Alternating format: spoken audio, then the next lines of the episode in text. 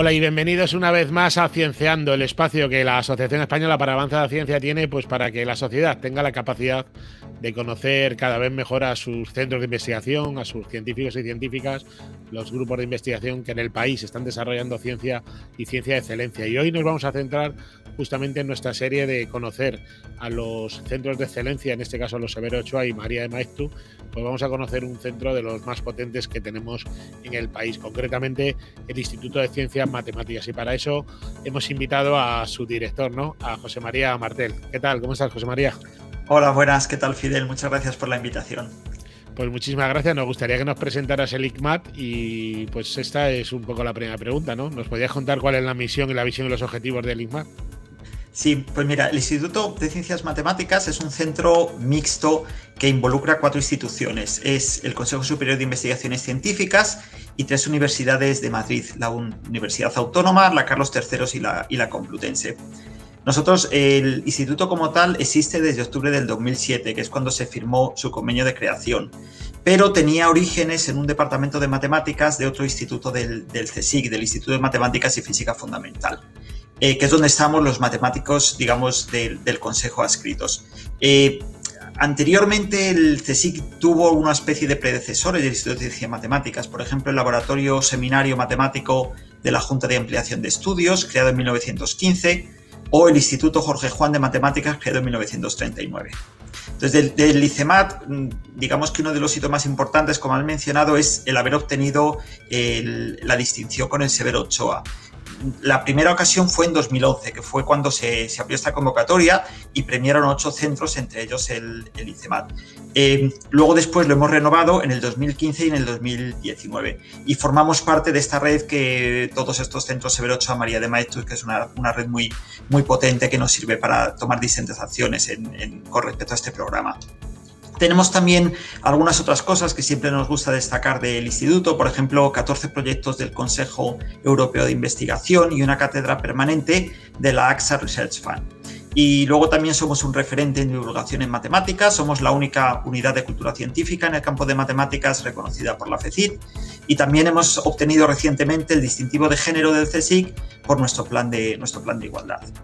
Sobre los objetivos, la misión, la, visión del ICEMAT, yo creo que hemos cumplido algunas de nuestras aspiraciones que, que se tenían en el momento de la creación.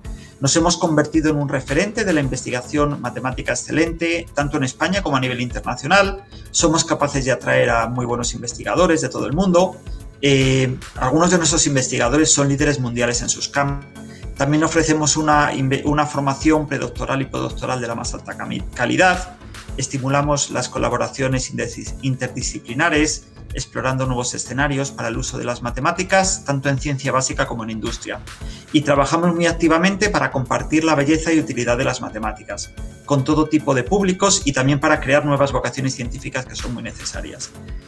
En cuanto a la forma organizativa, tenemos varios, varios órganos de gobierno, tenemos una comisión rectora en el que están las, eh, representadas las instituciones que configuran el ICEMAT, un equipo directivo que dirijo yo actualmente con una vicedirectora, Eva Gallardo, y dos jefes de departamento, eh, Javier Aramayona y Fernando Quirós, que son departamentos de matemática fundamental y matemática aplicada.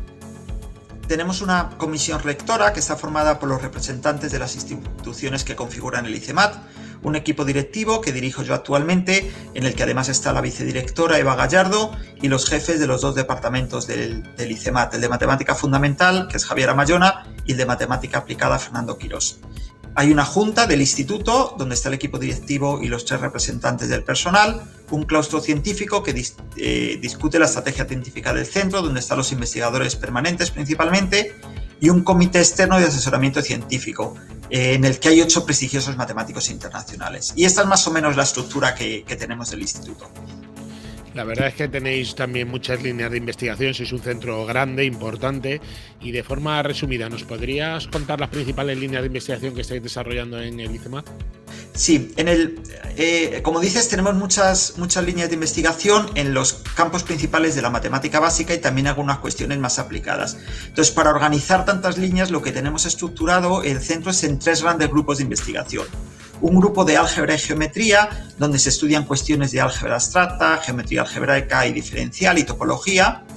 un segundo grupo de análisis matemático y ecuaciones diferenciales con intereses en temas de análisis armónico y funcional, ecuaciones en derivadas parciales que modelan la mecánica de fluidos o la difusión del calor o incluso la resonancia magnética, y un tercer grupo de matemática aplicada con interés en el aprendizaje automático y ciencia de datos, análisis de riesgo en área de seguridad y ciberseguridad, información cuántica, modelización y simulación. Pero esto es un, digamos, este grupo es una forma de agrupar al personal por afinidad temática. Luego existen muchas sinergias y mucha interacción entre los distintos grupos y es, es usual ver que hay grupos, eh, investigadores de cada grupo que, que, colaboran con otros para, para conseguir resultados estos, estas videoentrevistas van muy dirigidas a la sociedad, a los ciudadanos, que muchas veces se preguntan que la ciencia que se realiza, cómo, cómo llega al final a ellos, ¿no? De alguna manera. ¿Nos podrías poner algún ejemplo de algún avance significativo científico que habéis hecho desde el centro y también cómo esto le puede llegar al final a, repercutir a los ciudadanos? Em, a ver, nosotros en el centro publicamos cada año una gran cantidad de, trabajos. Por ejemplo, estamos ahora acabando la memoria del 2020 y contamos más de 150 publicaciones, casi todas en revistas de matemáticas, que son eh, revistas especializadas. Entonces, el trabajo que hacemos es un trabajo eh, que va más allá de la frontera del conocimiento, con lo cual es un trabajo que suele ser muy, que suele ser muy técnico y que es difícil, que es difícil destacar. Puedo dar algunas de las cosas que no sé muy bien, pues si para un público en general le sonará un poco, un poco demasiado especializado. Por ejemplo, resultados de este año que tenemos que a nivel matemático son de primera línea, pues un resultado sobre del grupo de álgebra y geometría sobre el reconocimiento de fibrados en variedades compactas o en el grupo de análisis ecuaciones, pues resultados que tienen que ver con cómo es la difusión del, calor o del sonido en, digamos, en contextos donde en cuerpos, por ejemplo, que son muy irregulares, o cómo tienen que ser las soluciones, cómo es esa distribución de temperaturas en un cuerpo, o por ejemplo, eh, modelos sobre la temperatura en ciertos fluidos, pues cuando, tienen, cuando hay soluciones en ciertas ecuaciones diferenciales, o algunas cosas incluso de, los sistemas cuánticos, de cuándo tienen un gap espectral o no. Entonces, como ciencia básica, es verdad que actualmente desarrollamos en el instituto, eh, muchos de nuestros resultados no tienen tienen una, digamos, una aplicación inmediata a la sociedad. Sí que es verdad que hay grupos, por ejemplo, tenemos un, el grupo este de Big Data, un grupo que se dedica a estudiar cosas de ciberseguridad, cosas del espacio aéreo, que eso sí que podría tener, eh, digamos, más aplicaciones a la sociedad. Doctor Martel, me gustaría por terminar, eh, al final la sociedad se pregunta, ¿no? Como estábamos diciendo en la respuesta anterior, la utilidad, vuestra utilidad de vuestra ciencia también la utilizan luego ingenieros, físicos, biólogos y de, bueno, muchísimas, muchísimas eh, para seguir avanzando en la ciencia, con lo cual la utilidad está clara de la misma. Pero, ¿qué le dirías al ciudadano que piensa y por qué hay que seguir apostando e invertir en ciencia? ¿Por qué tenemos que pedir a nuestros gobiernos que no bajen su intensidad de apoyo a la ciencia?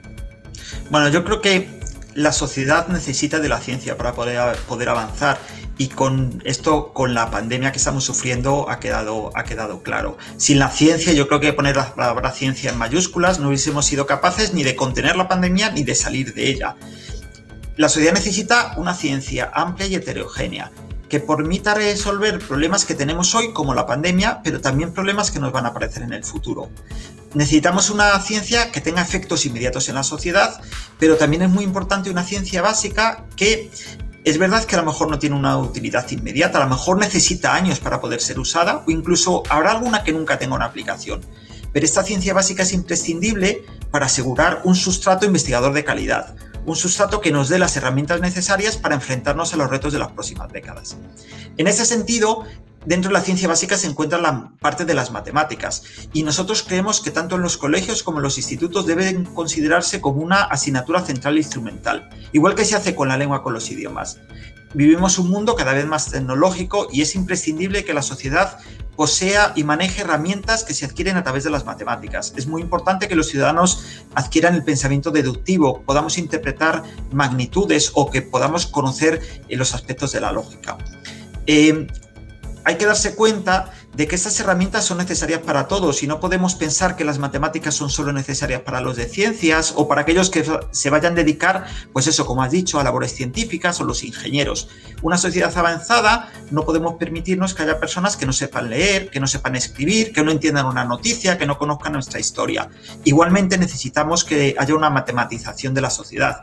Y no estamos hablando solo de saber realizar cálculos elementales, sino de que las matemáticas permitan a la ciudadanía afrontar y entender el mundo que les rodea.